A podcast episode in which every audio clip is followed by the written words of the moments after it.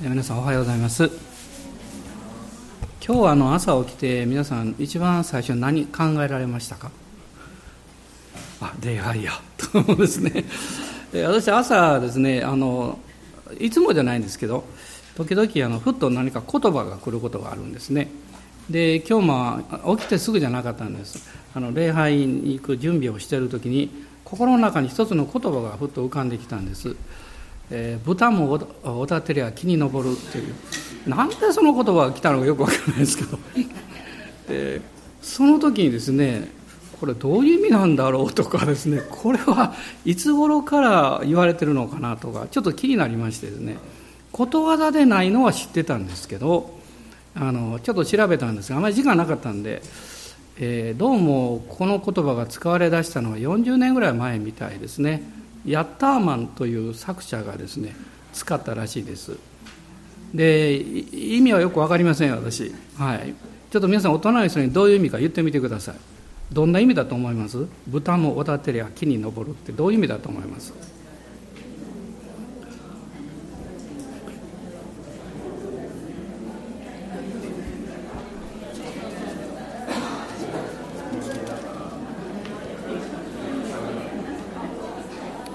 インターネットでメッセージ聞いてる方はどうしていいか分かんないでしょこの時間ですねあのえー、まあいろいろ解釈あるでしょうけど、まあ、私なりにですね一番良い解釈を取ってみたんですけど、まあ、それはやっぱりこう大切に扱ってもらったらやれやれないこともやろうとするしできるんじゃないかってね、えー、そういう一番良い取り方をしています。皆さん、うんうんうんと言ってくれてますけど。で、まあ、そういうことをこう考えながら今日はまあ車で教会に来たんですけどで、えー、その時にですねあやっぱりこう自分自身もあの、まあ、年齢のこともあるんですけどこう考え方っていうか、まあ、それがこう随分こう変えられてきた部分もあるなと思いました。えー、例えばあの若い頃はですね私はこうするんだって決めるとそのことに触れられたり違うことを言われるのがすごく嫌だったりね、まあ、最近はあの前よりはちょっと素直になってですね、まあ、前の人の意見にも耳を傾けようかなというふうにあのなってきましたし、えー、それから皆さんがいいよと言われたら、うん、それを受け止めていこうと素直にですねあの私変な性格があって褒められると恥ずかしくて嫌なんですよ。本当は嬉しいんですけどね。嬉しいんですけど嫌なんですよね。でもあの何かいいことを言われたらあそれを素直に受け取ってあの木に登ろうと。思いまして今日はピンクのシャツを着てまいりました。別にこれ言いたかったわけじゃないんですけどね。あまあ本当にあの毎日こう暑いとね何かこう楽しいことがないともう面白くないですからね。でも今私がちょっとこう扱っているシリーズというのはあの、まあ、非常にこう真面目な部分、ね。えー、またあの、えー、ちょっと痛みを感じるような部分もあるんですけど「まあえー、父なる神の心」シリーズというのをずっと話してきまして、まあ、今日はあの4回目になるんですが、えー、今日のテーマは、えー「父の叫び」ということです。父の叫び。でエレミア書の31章の1節から6節までをですねあのまず最初に読みたいと思います。エレミア書の31章です。1節から6節まで。どうぞご一緒にお見になってください。その時主の蜜げ私はイスラエルのすべての部族の神となり、彼らは私の民となる。主はこう仰せられる。剣を免れて生き残った民は荒野で恵みを得た。イスラエルよ、出て行って休みを得よ。主は遠くから私に現れた。永遠の愛をもって私はあなたを愛した。それゆえ私はあなたに誠実を尽くし続けた。乙女イスラエルよ私は再びあなたを立て直しあなたは立て直される。再びあなたはタンバリンで身を飾り喜び笑う者たちの踊りの輪に出ていこう。再びあなたはサマリアの山々にブドウ畑を作り植える者たちは植えてその実を食べることができる。エフライムの山では見張る者たちがさあシオンに登って私たちの神主のもとに行こうと呼ばわる日が来るからだ。アーメン、まあ、父なる神様のこの心ということをまあ考えながら、まあ、創世記からこうある程度こう、えーまあ、飛び飛びですけどもこう見てきたんですね。でこの父なる神様のこう叫びというのをこう考えた時にまず結びつくのはやはり預言者ではないかなと思います。預言者の働きというのは神の口の働きなんですね。そして神様のこの思い心というものを特にこのイスラエルの人々にこう語りこう伝えていったわけです、まあ、ですからこう旧約聖書を見ますと、まあ、預言書の占めるこの割合の位置というのはすごく大きいんですね、まあ、旧約聖書は39巻あるわけですけど、まあ、最初の17は歴史についてずっと書かれています、まあ、一番最初はモーセ五書と呼ばれるものですけどそれを含めて17の歴史書があるわけです。でこの歴史書というのはあのイスラエルという民族が生まれたその攻防というかねその歴史がこう主にこう書かれているわけですね、えー、そしてその後5つのあのシーカと言われるものがあります。呼ぶし信玄伝道画家という、まあ、このシーカと言われる類はイスラエルが非常にこう繁栄した時代に、まあ、記された一つの文学ともこう言われてるわけです。でその後に実は17の預言書がずっとこう続いていくわけです。まあ、最後はマラキ書なんですね。で預言書と言われるものは、まあ、17巻あるんですけど、まあ、そのうちの4つは大預言書と言われます。これは量が多いという意味です。あの多いんですね。あのイザヤ書と今日開きましたエレミア書とエゼキエル書とダニエル書そして、え12のですね小預言書と言われるものがありますこれは、えホセアからマラキまでずっとあるんですそしてもう一つエレミア・アイカというのがあるんですね、まあ、これで全部でこう17になるわけです。でこの預言者は、まあ、さっき言いましたように神の口の働き。でその預言者の言葉を通して今神がイスラエルに対してどのように感じどのようにしてほしいと願っているのかということを、まあ、彼らはこう伝えていったわけです。で旧約聖書に実はですね一番最初に出てくる預言者と言われた人は誰だと思いますか？意外なんですね。待ってる暇ないんで言いますけど。アブラハムなんですね。え？っと思うかもしれませんがこのアブラハムがですね創世記20章の中に出てくるんですけどこのアビメレクというこの違法人の王様からですねあの人は預言者ですからとこういうふうに言われます。まあ、そして預言者として非常にこの重要な位置を占めているこの人物を挙げるときに実は真っ先に挙げるのはイザヤでもエレミアでもないんですね。モーセなんですね。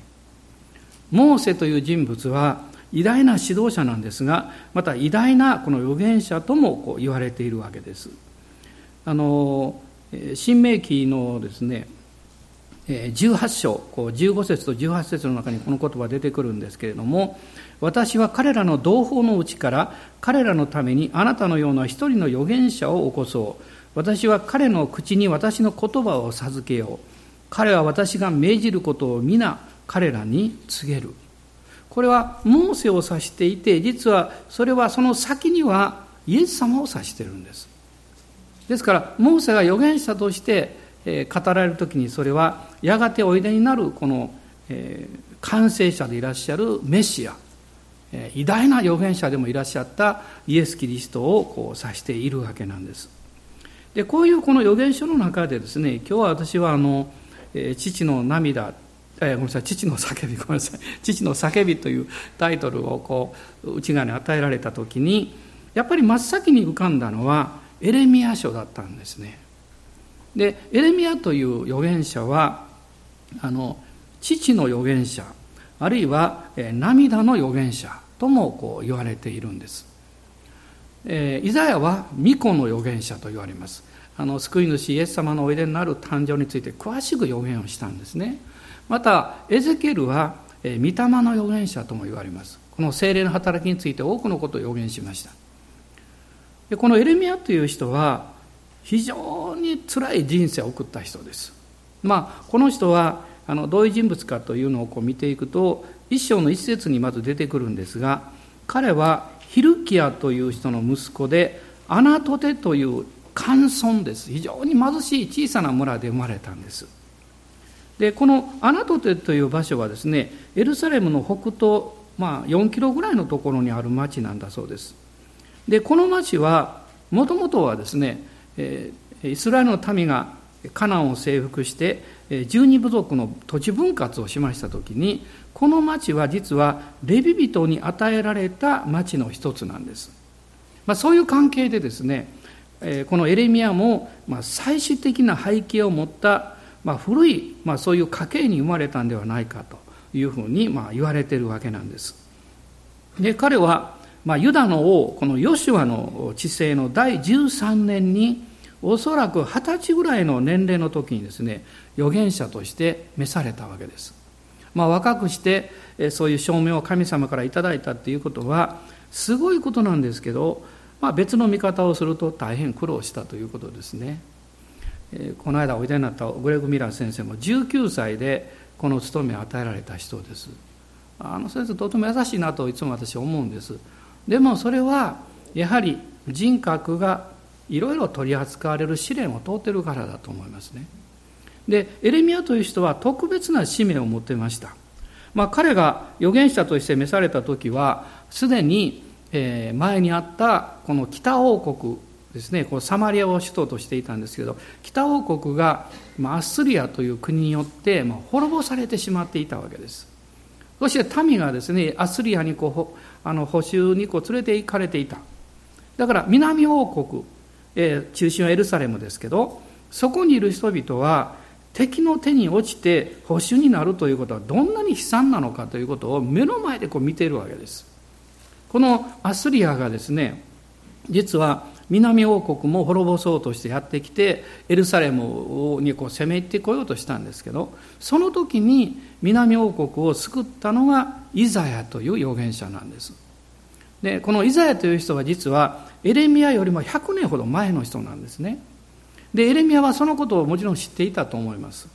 そしてやがてアッスリアがバビロンという国によって滅ぼされてこのバビロニア帝国がこの南王国ユダを滅ぼすためにこう攻めてきていたわけです、まあ、結論から言うとですねこのエレミアは、まあ、バビロンから南王国ユダを救いたかったんですけど失敗しました、まあ、彼の責任じゃありません。この南王国ユダの人々が神様の声に耳を傾けなかったからです。彼はですねこのままだとこの悲惨な形で滅ぼされてしまうというのを知っていてバビロンに降伏するようにということを語るんです。こんなことを言ったらですねどういう目に遭うか分かります、ね、もうユダの人々はこの裏切り者である、ね、あるいは偽預言者である、ね、国を売る人物である。そういうふうにエレミアは非常に人々から裁かれ責められですね辛いこの歩みをしなきゃいけなかったんです。預言者のあの最大の問題はですねどんなに辛いことも嫌なことも神様の導きであれば従っていく。その結果自分の人生を誤解されるという点にあると思います、まあ、おそらく皆さんも、まあ、今までの歩みの中で嫌な経験っていろいろあったと思います。人から悪く言われたりね中傷されたり。またあの自分の責任でないのにね責任を取るようなことがあったり。いろいろあるでしょうね。でもおそらくその中でものすごく嫌なことの一つはですね本当の自分でない自分のように見てもら見られてしまうというかね。いわゆる誤解されてね。しかも悪く誤解されてしまう。エレミアという人は本当に国を愛した人なんです。この国を神様に立ち返らせたいと願ったんです。ですからそれを語った時に人々から彼は国を売る人物であるというふうに誤解されてしまうわけです。まあ彼が、え、やがてこのバビロンによってこの国は滅びるということを彼はこの予言していきます。そして補修になる。まあ補修っていうのは奴隷ですから。あのかつてですねエジプトで、え、イスラエルの民は奴隷の生活を送ってましたけどそういうふうにこう戻っていってしまう。そのことも彼は語ったんですね。ですから多くの人々が、まあ、彼を毛嫌いしてですねそして彼を非難したわけです。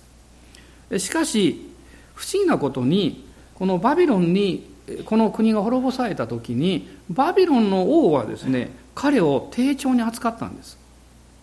この敵国の預言者である。でもこの人物は本当のことを言っていた。ということをですね未信まあ今ではあの未信者ですね神様を知らない人がそのことを認めてるんです。で私たちクリスチャンや教会も時々キリスト教という歴史の中であるいはクリスチャン生活という一つのイメージの中でですねこの真意を見失って形で生きようとする誤解を生み出してしまうことがあります。つまりそれが宗教生活です。宗教というのはもしキリスト教が宗教になればこれほど害悪をもたらすものはないと思います、ね、そしてこれほど偽善的なものもないと思います。ですからクリスチャン教会というのは絶えず神様の前にへり下っていかなきゃいけないんです。神様の前にあの前の評価がどうであってもあるいは自分がこうありたいと思っていても関係なくですね正直でなきゃいけないと思います。エレミアという人はそれを伝えたんです。だから、まあ、バッシングにあったというかね。で最終的に彼はエジプトに行きましてあの伝説によりますとこのエジプトで石で撃たれて殉教したというふうにあの言われています。二十歳からですね数十年神に仕えてもう試練の連続だった人です。こういう方が天国に行って大きな報いとそして神様からのねぎらいの言葉をいただかないはずがないと思いますね。私たちはそういうふうに考えるとイエス様を信じてこの自分のこの普通の生活の中でですねまあ試練があったり辛いこともあるんですけどでもそれは神様と出会う時にその中で私たちが主を信じて主を信頼して生きたというそのことがですね大きな報いにつながっているんだということを考えるわけです。実際には悲しいことです。辛いことです。なぜなんだろうというクエスチョンマークがいくつも残っていくんです。でも私たちが自分の知性で納得して、えー、了解できないことこそですね神様が受け止めて理解してくださっていることなんです。あの変な言い方しますけど私たちが自分で納得して理解して整理できたことは逆に神様の働きを閉ざしてしまうことになります。あの呼ぶ記のですね、えー、38章というところを開いてください。呼ぶ記の38章です。呼ぶ記好きな方っていらっしゃいます？あいらっしゃいますね。私も好きなんですけど一つだけ嫌なのが長いということです。でも呼ぶ記ってねこれじっくり読むとすっごく楽しいんですよ。動物園みたいなのも出てきますからいろいろね。とても楽しいんですけどあの呼ぶが大変な人生を経験してですね4人の友達がやってきますけど3人がいろいろこう「お前はここ間違ってるぞ」とか言うんですけど呼ぶに勝てないんですね。で4人目の若者がもう最後まで黙ってたんですけどもうついに内側からもう止めることできなくて語り出すんです。でその後で神様が呼ぶに語り出すんです。これが38章からなんです。で呼ぶというその問題は何だったんでしょう。彼は正しすぎたんですね。義に過ぎたんです。正しすぎるってどういうことかっていうとですね、えー、神様の恵みによって正しくあらねばならないのを自分の知恵と努力によって正しい立場を維持しようとすることです。そうするとそこにさっき言いました宗教性が生まれてくるんです。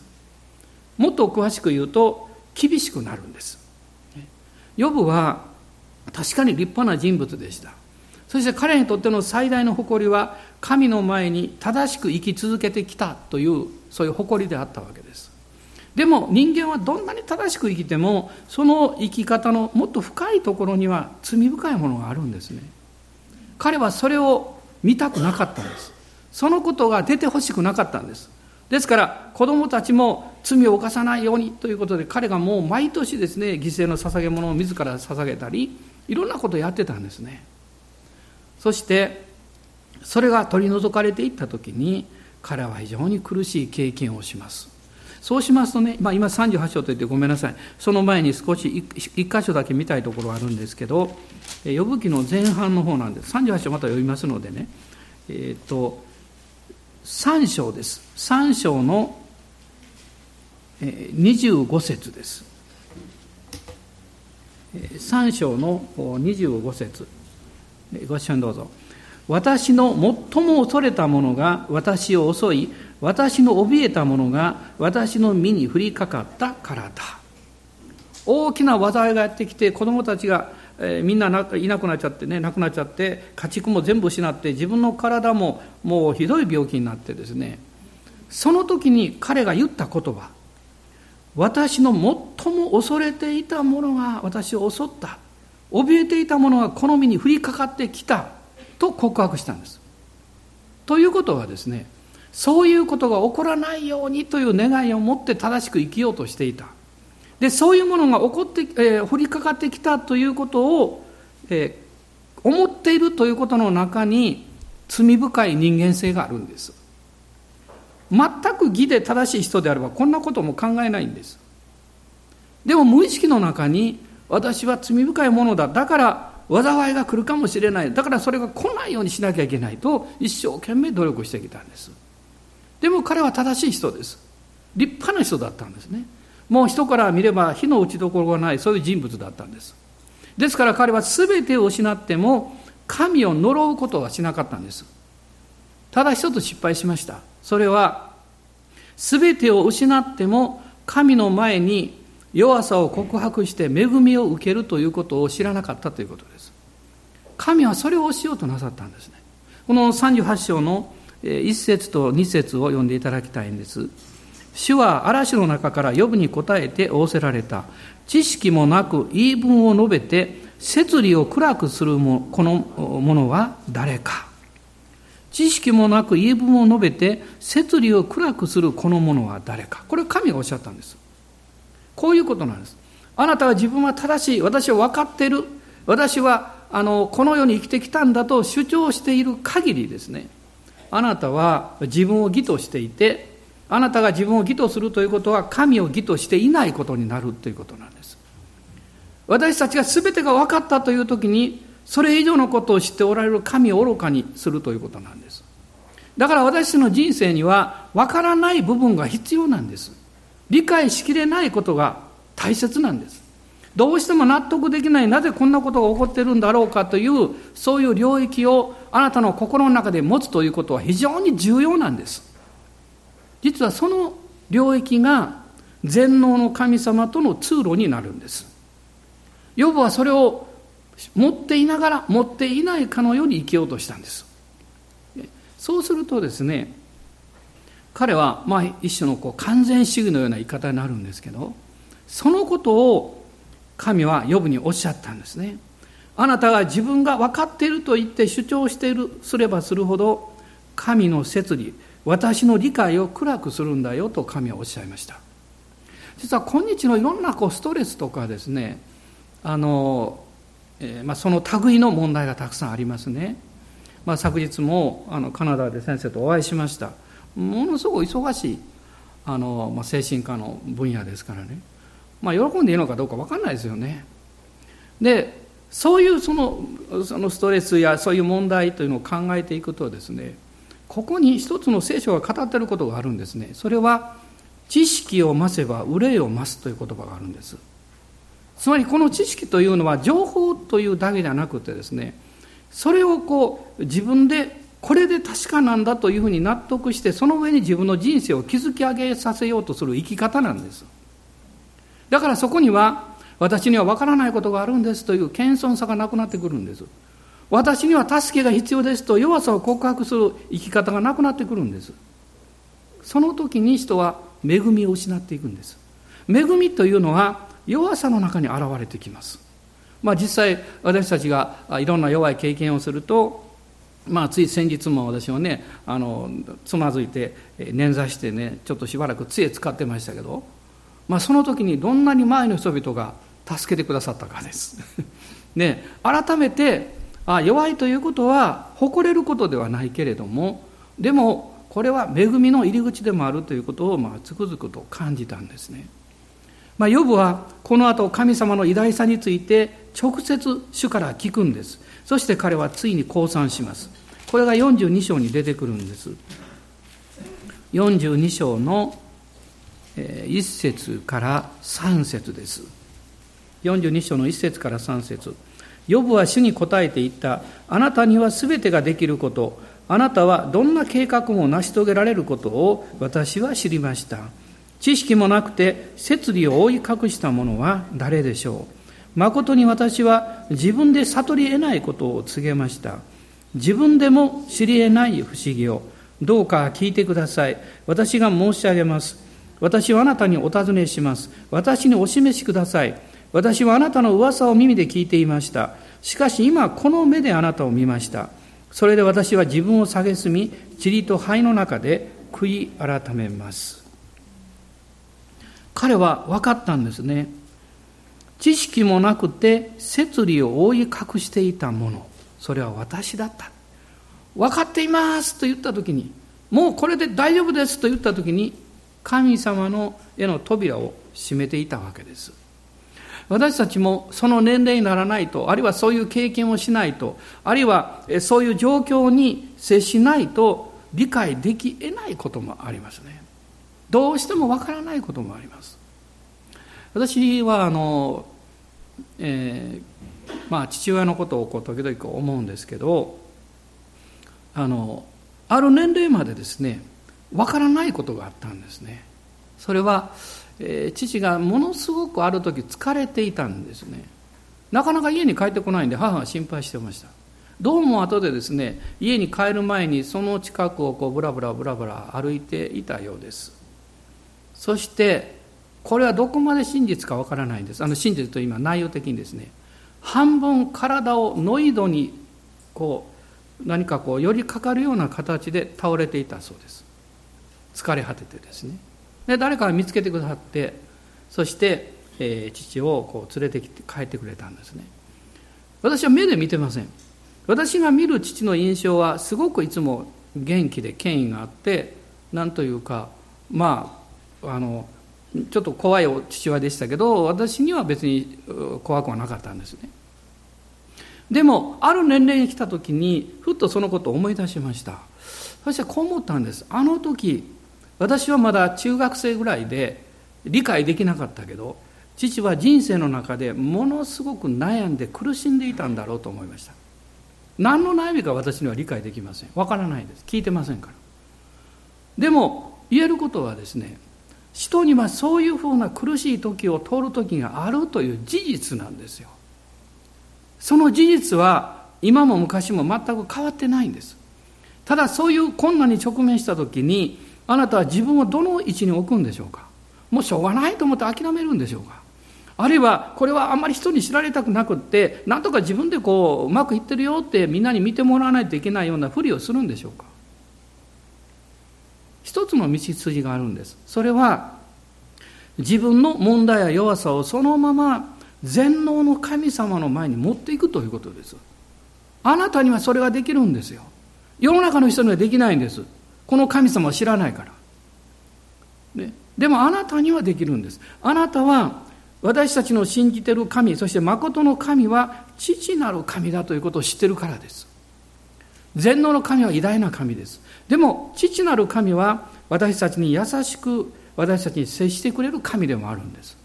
どんな姿であってもそこに持っていくことができるんですね。ヨブは目覚めた時に自分の人生が立派すぎて神を暗くしていたということに気がついた時に彼はへりくだったんですよ。エレミア書に戻りますけどもエレミアは父なる神様は私たちにそのように歩んでほしいと叫んでるんだということを語るんです。さっき読みました31章の1節から6節の中に3つのですねあの鍵のような言葉が出てくるんです。まず一つは一節の中に「私の民となる」とこう書かれています。私の民となる。思い出していただきたいんですね。何回か前にお話ししました。出エジプト記の19章の5節の中で神様はイスラエルの民に私の宝となるとおっしゃいました。宝となるということと民となるということはどう違うんでしょうか？宝となるというのは神様の側から見てあなたは非常に尊い存在なんだ。すごく値打ちのある存在なんだということを表します。イザヤはもう少しその内容を語りました。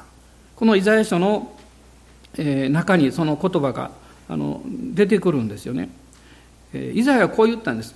あなたあなたは私の目に高価で尊いと神がおっしゃっておられる。高価で尊い。それは宝の中身です。でもエレミアはここでですね神はこうおっしゃってる。私の民となる。民というのは、えー、王王である神様と信頼関係を持って生きる人々を指しています。そこには、えー、王なる神様の心を知りそして従ってそして愛し合って信頼関係を持って生きていく姿を表しています。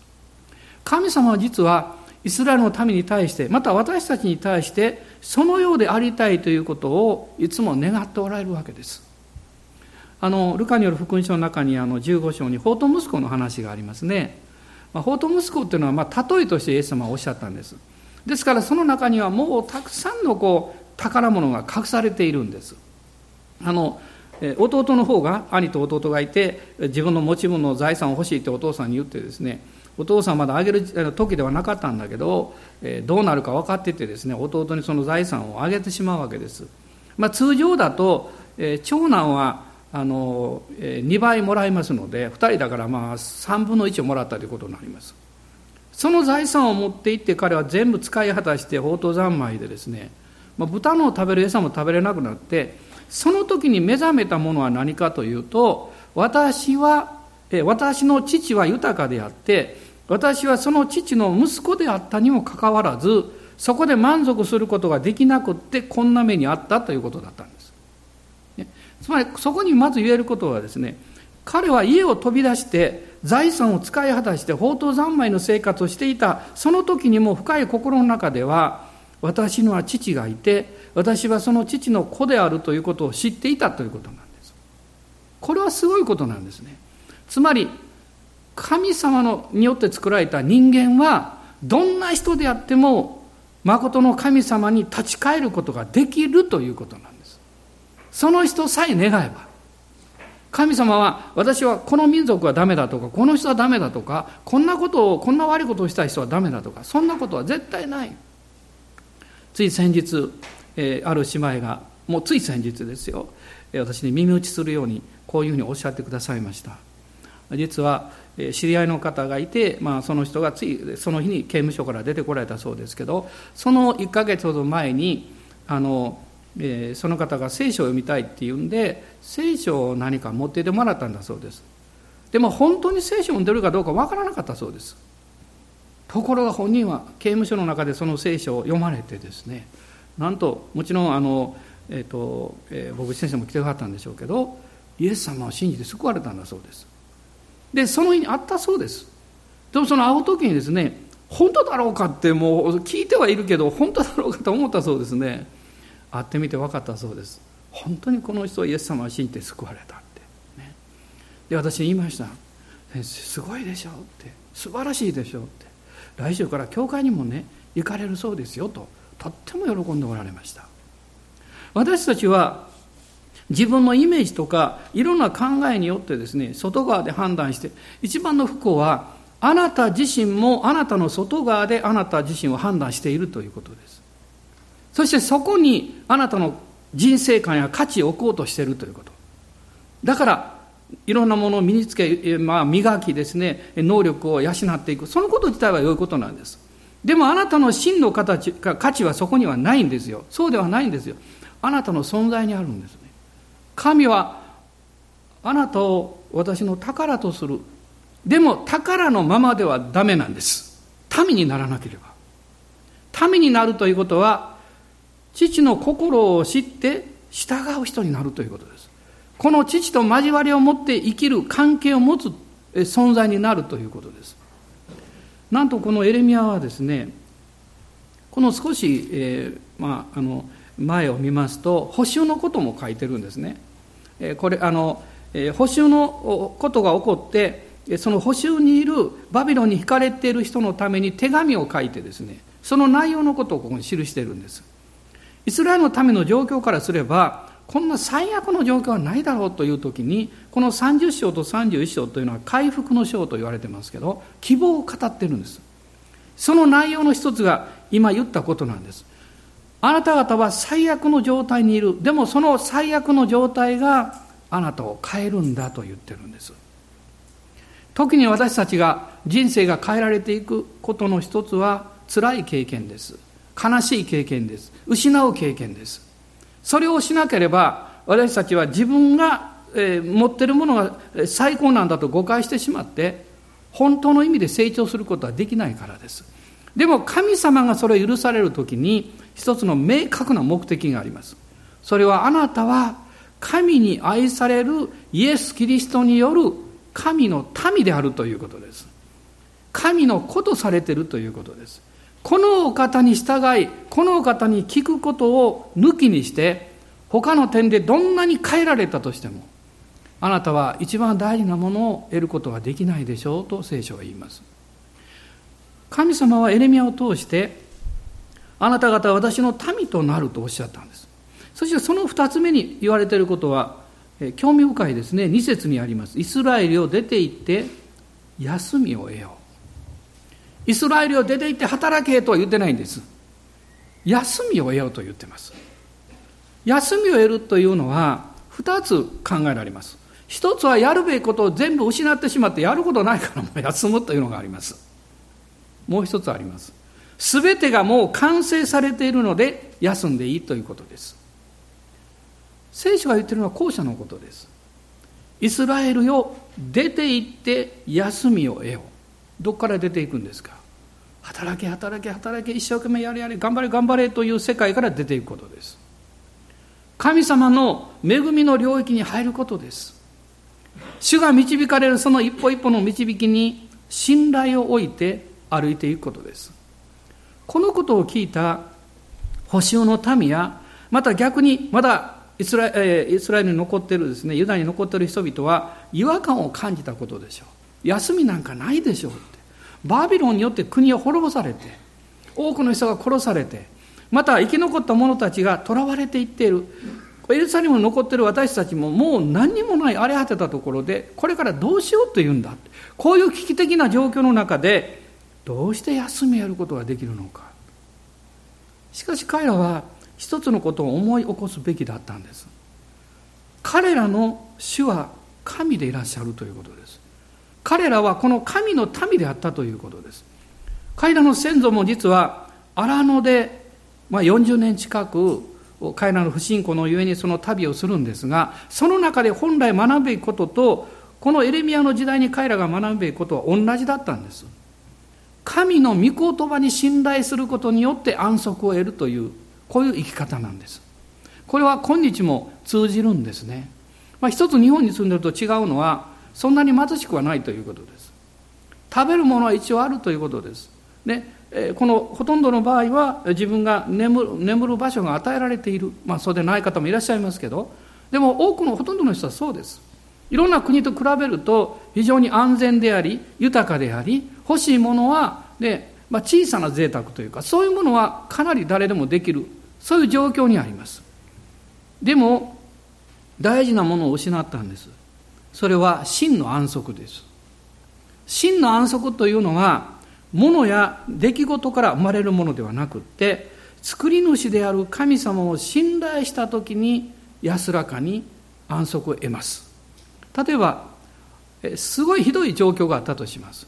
赤ちゃんがいてその赤ちゃんがお母さんの腕の中にしっかり抱かれている間その環境や状況がどうであっても赤ちゃんはすやすや眠ることができます。あなたがどういう環境や状況に置かれていても父なる神の大きなご愛とそして私たちに対する真実さを信頼してその中にあなたの生活を委ねるならあなたは安息を得ることができます。あの外家先生がですね結婚なさってあの先生はあの新学生の時結婚されたんですね。特別に許可いただいた、まあ、優秀だったんですよね。でも生活は大変だったそうです。でそこにまあ子供さんも与えられてますます生活が大変になってくる。ある時、えー、もうお金もいろんなものなくなってですね、えー、どうしようかっていう時にもちろん信仰のあるご夫妻ですから先生が3日か4日ですねそのために断食したそうです。私に話してくれたんです。あの時ね断食したんだよって言ってくれました。で私は興味があったんでで先生その3日か4日断食して終わった時に誰かお米とか何か持ってきてくれたんですかって聞いたんです。で先生が「いや何もなかった。リンゴだけもらった」と言いました。でもこの後こうおっしゃったんですその後。その時から生活のために思い煩う必要がなくなったっておっしゃったんです。生活のために思い煩う思い煩いが消えてしまったとおっしゃったんです。私はそれを聞いた時非常にショックを受けましたし非常に感動しました。私もそれを欲しいと思いました。もちろん必要があってその答えを得ることは嬉しいことですね。でも思い煩わなくなったというのはすごいことじゃないですか。私たちもちろんいろんなことで思い煩う可能性はたくさんあるんですけどその中に巻き込まれる必要がないって。それはどういうことですか？神様の領域父なる神様の豊かさを見上げた時に自分の今経験している貧しさは自分自身の貧しさではないということに気がついたということです。イエス様は最も貧しい姿で最も貧しい場所においでくださいました。イエス様は一度でも私はこんな貧しい経験をしてるんだよ君たちのためにとおっしゃったことがあるんでしょうか。あるいはこのお方と出会ったパウロは私はどんな境遇にも処する道を心得ている。豊かさにも貧しさにも。そしてその中にあって私は豊かであると彼はいつも宣言しました。つまり彼らに一つのこう共通点があるんですね。このパウロたちに対して。ですけどそれは自分自身はどんな状況境遇に置かれても父なる神様の懐にしっかり抱かれているという信仰をしっかり持っていたということです。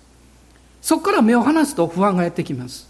現実生活を見ると恐れも来るでしょう。でもすぐイエス様のを見て父なる神様を見た時にエレミアが語っています。この3節ですね。死は遠くから私に現れた。永遠の愛をもって私はあなたを愛した。これが3つ目のことです。あなたを愛した。神様がこの民を愛された時どういう愛かっていうと2つ語られています。一つは永遠の愛という言葉です。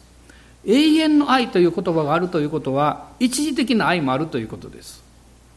一時的な愛イコール悪悪ではありません。力がないという意味です。完成されていないということです。でも神様の愛は完成された愛です。完成された愛というのは私たちを常に最高の状態に一番良い状態に置かれる愛ではないということです。私たちが不完全であるのでこの不完全な私たちにもうあなたはそれでいいよ何もしなくていいよもうそのままで全部いつまでもそれでいいよと言ったとしたらこれは間違った愛情です。あなたはこれから変わっていくんだってあなたは成長していくんだって。あなた自身が幸せであるということを経験できる生き方に変えられていくんだということが必要です。そうすると全てを満たして満足感を与える愛愛は偽りの愛になります。時には試練を与えてもらう必要があります。時には厳しい言葉が必要です。時にはチャレンジも必要です。でももちろん多くの場合には慰めが必要です。癒しが必要だからです。神様はそういう永遠の愛を持ってあなたを愛したとおっしゃるんですね。そしてもう一つのその特徴は誠実であるということです。誠実を尽くし続けた。こういうふうに神様はおっしゃいました。でこの実はですね、えー、4節と5節の中に再びっていう言葉が3回出てくるんですね。再びという言葉は3回出てきます。まず一つは4節の中に、再びあなたを立て直しと書いてます。そして後半には、再び喜び、笑う者たちの踊りの輪に出ていこうというふうに書いてます。3つ目は、この5節なんですけど、再び、えー、あとずっとあってですね、えー、ブドウ畑を作り植える者たちを植えて、そしてその最後です。その実を食べることができると書いてます。つまり神様のご真実に私たちが信頼していくときに、その結果私たちが経験することは、私たちの人生が立て直されていくということです。立て直されていくということです。もう皆さんの多くはですね、まあ、クリスチャンになられてもう10年以上の方だと思うんですね。あの私はクリスチャンになった時に一人の先輩が私にこういうことを言ってくれました。君はイエス様を信じてクリスチャンになってこれから社会に出ていくけど厳しいことや辛いこといっぱいあると思うよと言ってくれました。でも彼言ったんです。5年先を見てください10年先を見てください必ずそれがどういうことか分かります確かにマラキ書にも書かれているんですね。神様を信じる人と信じない人の違いを見なさいと書いてます。これは1ヶ月や1年では分かりません。5年10年20年30年。で年を重なれば年月を重ねれば重ねるほど見えてきます。私はクリスチャンになって今52年なんですけどそれよりも長い方もいらっしゃるでしょうね。そして何十年ぶりという形で時々昔の友達とか会うことがあります。でその時に思うことがあるんですね。あ私はイエス様を信じてクリスチャンとして歩き出したけれどもあそのその友達がどうこうということじゃなくてですね自分自身はそれでよかったなとある意味で確認することです。私たちは他の人に対してどうこういう権利もないしそんな立場でもありません。でも自分に対して言えることがあります。もしあの時にイエス様を信じていなかったらあの時に神様を信頼して歩くということを決断していなかったら何度かもう信頼するのはやめたらどうという時があります。信じていても信頼しないで歩きなさいということです。でも聖書は信じているだけじゃなくてこの父なる神様に信頼して歩くように進めています。そうすればあなたの人生は立て直されるからです。そうすればあなたの人生の内側から喜びが溢れてくる笑うものになると書いてますね。かつては不安であったり恐れたり、えー、あるいは悩んだこのようなことが起こってきてもああ大丈夫よと言えるようになります。心配しなくていいよと言えるようになります。私たちの最終的な命を握っておられるのは神様だからそのお方に信頼すればいいんだよと言えるようになります。そしてその実を食べる。それは豊かさであり祝福なんですね。その約束を語っているわけです。まあ、そしてこの、えー、6節なんですけどこの6節にエレミアはイスラエルの民に対してチャレンジを語っています。さあシオンに登って私たちの神主のもとに行こう。主のもとに行こう。これは今日の私たちに対するチャレンジでもあると思うんです。神様はあなたをご自分の民としてくださっています。そしてあなたの人生に安息を与えて力を与えようとしています。それだけではなくって、私はあなたを愛しているとおっしゃいます。でもそれを受け止めていくときに、私たちはそれを受け止めるためにですね、私のたちの神、主のもとに行こうというチャレンジを自分が受け取らなきゃいけないんです。今日実はワーシップの時にですね、まあ、非常に恵まれましたけどふっと私こういうことを考えたんですね。ああ礼拝に来れるってなんと幸せなんだろうと思いました。来たいけど来れない人たくさんいらっしゃるんですよ。地理的なこととか健康の問題とかあるいはどうしてもお仕事があるとかですね。私はその方たちのことを決して忘れちゃいけないと思います。でも礼拝に来れる人は来なくてもいいという何というか選択権を持ってるんですよ。礼拝に来る、ね、ほとんどの方の場合は、えー、もう一日、ね、行き帰りを含めていろんなことを通して一日この時を用いることになります。でも礼拝に来るということ自体を損失だというふうに思ったことは私は一度もありません。礼拝やめてちょっとあそこ行きたかったかなと思ったことはあります。若い頃ですね。それでも礼拝に行くことを選びました。今は来れるということはなんと幸いだろうと思います。まあ、もちろんいろんな礼拝があるんですけどもし日曜日だけを計算すれば1年に52回ですか？ね？しかできない参加できないでしょう。10年これから毎週礼拝日曜日行っても500数十回ですよ。あなたは何回出るつもりですか、ね、だからですねだからいろんな礼拝にも出たい集会にも出たいという気持ちを持つのは当然だと思いますよ。私はあの初期の頃ですけどあの CPM の集会が東海地方とかいろんなところ広がりました。その時に一人の年配の姉妹がですねもう遠くともずっと来られてた姉妹がいたんです。でその方は多分中部地方に住んでいらっしゃった方なんですけどずっと来られていた。で何年か経った時にその方が私にぽつりとこうおっしゃったんです。先生ね私集会にいつも来るでしょって。で私の仲間はね最近言うんです。あんた集会ばっかり行かんとたまに温泉でも行ったらどうって。で言われるんですって。別に温泉に行かないというわけでもないし行ってはいけないという意味じゃないんですよ。でそういうふうに言われるんだけど私はあのもちろん教会の礼拝は行きますけど集会も行きたいんですって。でその後彼女がこう言ったんです。私はあと何年この地上で兄弟姉妹たちと一緒に礼拝し集会に出れるかわからない。その回数を一回でも多く経験したいんですって言ったんです。それはもちろん他にもやることもあるし、楽しく友達と出かけたりすることもあるでしょうしそれもいいとは思うけど。でも私はこちらを選びたいんですっておっしゃったんです。そしてその1年ぐらい経った後に天国に帰られたんです。私はその人のだから言葉をずっとこう残ってるんです。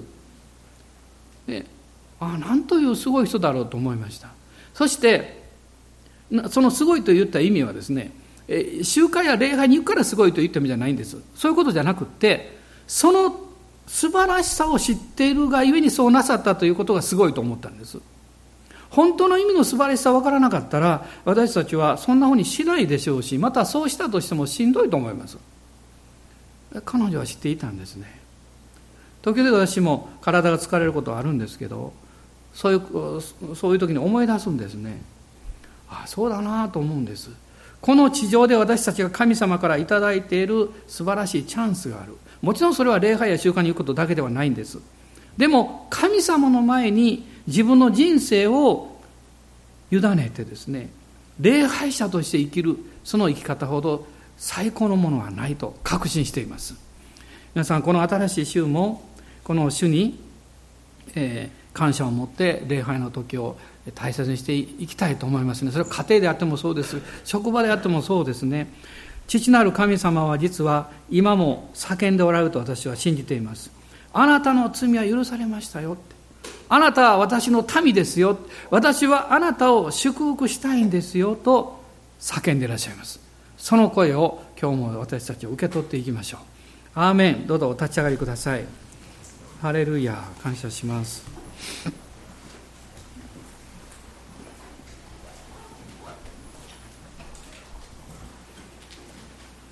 レミア書の31章の3節の中に「死は遠くから私に現れた」と書いてます。現れるというのは臨在を表しています。そしてその神様の臨在の中でおっしゃったんです。永遠の愛を持って私はあなたを愛した。それゆえあなたに絶えず誠実を尽くし続けた。私は不真実な自分の姿を見るときに本当に恥ずかしく思います。あるいはあの時どうしてこうできなかったんだろうという思いがやってくるときにまあ情けないなというふうに感じることもしょっちゅうあるんですね。でも神様のご愛とご真実は私の思いをはるかに超えて私を受け止め許し愛してくださっている。そうそれを見た時に癒しを経験します、ね、決して自分を責める必要はない。私はこのままでイエス様に導かれていっていいんだという確信を持ちます。今日私たちはそのように主の前に出ていきましょう。あなたは主の民です。主に愛されているものです。アーメン。感謝します。どうぞしばらく一緒にご自由にお祈りください。ハレルヤ。感謝します。アーメン。ハレルヤ。おーアーメン。ハレルヤ。主よアーメンハレルヤおー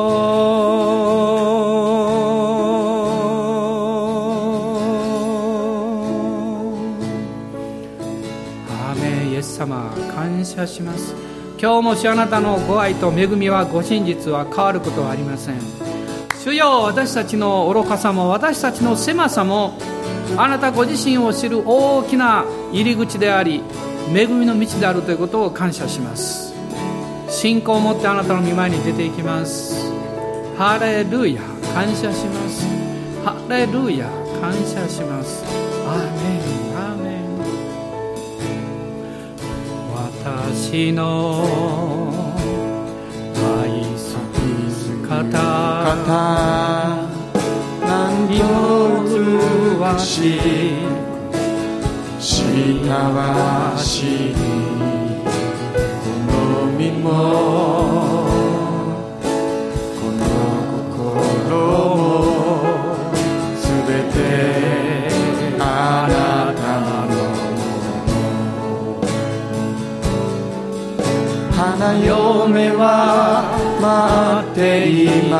ます花婿が来られるの。いつの日か顔と顔を合わせみそばに行く日まで。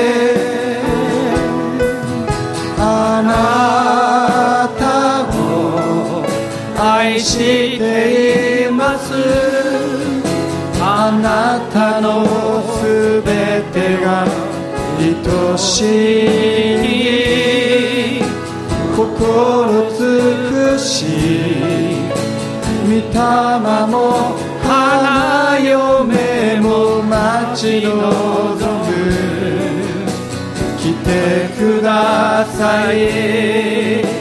花横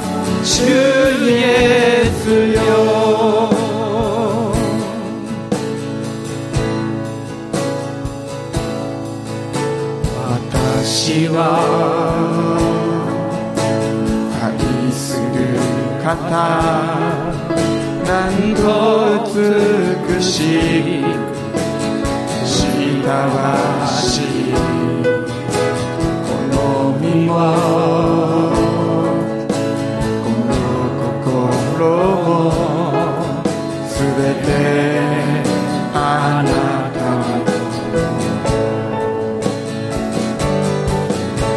花嫁は待っています。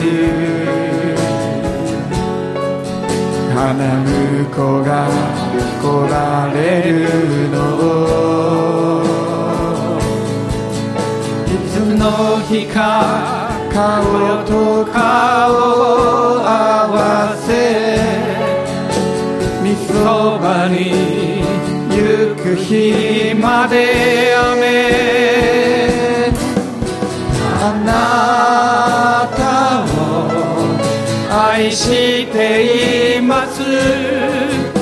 あなたのすべてが愛しい。心尽くし御霊も花嫁も待ち望む来てください花子主イエスよ。今しばらく総額を続けてください。何かこの礼拝の中で今日主が導いておられる一つのことですけれども私は強く感じています。それはあなたの思いを癒していくということです。あなたの思いを主が今日癒していらっしゃいます。その思いの中には辛かったことや何か苦々しく感じたことやそして寂しかったことやでもすっごく嬉しかったことやいろんなものがあるでしょう。神様あなたの思いの中に今日深く触れようとしていらっしゃいます。主の恩知潮があなたを清めそして精霊の命の水がその中を流れ去っていく時に何か爽やかな思いになります。あなたが爽やかな思いを持つ時あなたの生活は変えられていきます。あなたはますます主を褒めたたえるものになります。人々が大好きになります。そして人々もあなたが大好きになります。あなたと一緒にいることが居心地がいいからです。私はあなたの思いを変えようと主は語っておられるように強く感じています。ですから今どんな思いがあったとしてもそれをそのまま持ったままで花嫁として主の前に近づいていきましょう。あなたのうちにある信仰の霊を解放しながらその賛美を通して主の前に近づいていきましょう。アーメン。私は愛する方なんと美ししたわしこの身をこの心もすべてあなたの。花嫁は待っています。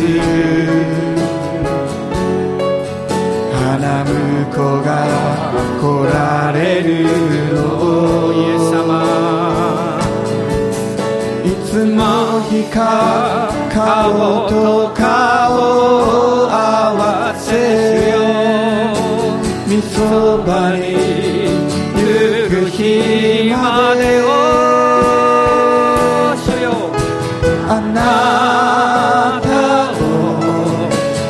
しています。あなたのすべてが愛しい心尽くし御霊も花嫁も待ち望むてください。花婿主イエスよ。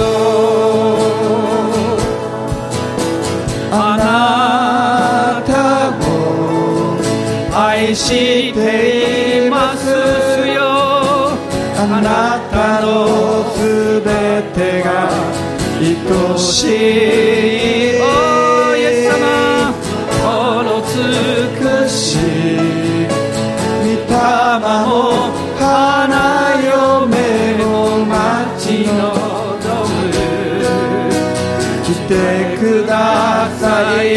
ください。来てください。来てください。来てください。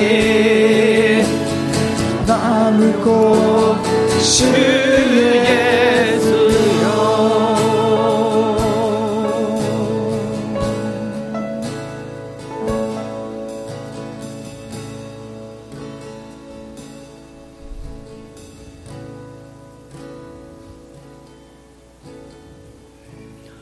私たちの主イエス・キリストの恵み父なる神のご愛精霊の親しき御交わりが私たち一同と共にこの新しい週お一人お一人の上に特に心に痛みを覚え悲しみを持ちそしてたくさんの課題を抱えていらっしゃる愛する愛する家族の上に上からの癒しと解放と力が豊かに注がれますように。アーメン